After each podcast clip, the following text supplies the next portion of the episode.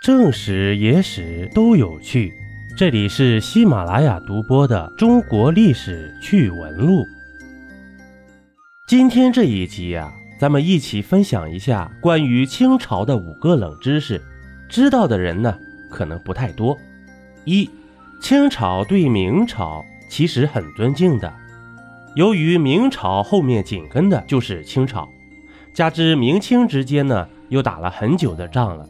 所以很多人认为明朝是被清朝灭亡的，这其实是一个经典的误区啊！实际上，明朝不是被清朝灭亡的，而是被李自成灭亡的。清军入关呢，虽然是摘了桃子了，但打的旗号也是替汉人报君父之仇。那么打下来之后呢，清朝对明朝的评价怎么样呢？为了安定统治秩序啊！同时，也是为了证明自己的合法性，清朝对明朝评价极高。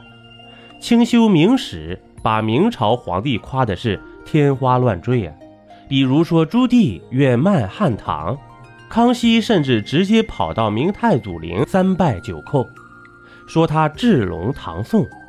当然，对于明朝残余的反叛势力，清朝打击起来啊，也是毫不手软的。第二。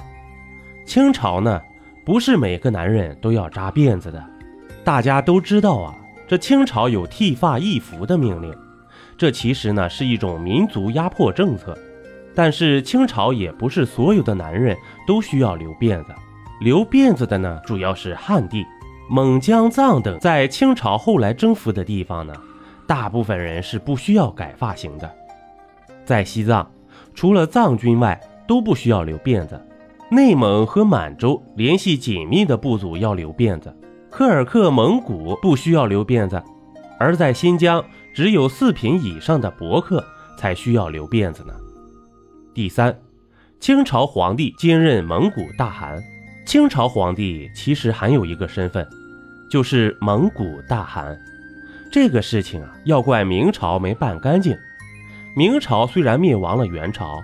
但是并没有彻底灭掉蒙古势力，残余的元朝势力跑到了草原上，所以蒙古汗位传承没有断呢。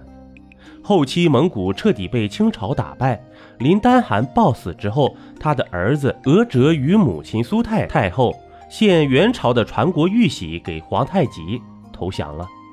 从那以后啊，蒙古的大汗就由清朝皇帝兼任了。四。康熙是个数学家，以封建时代的标准来看，康熙算是一个很厉害的皇帝了。但很少有人知道，这个帝王其实在数学上也有很高的造诣。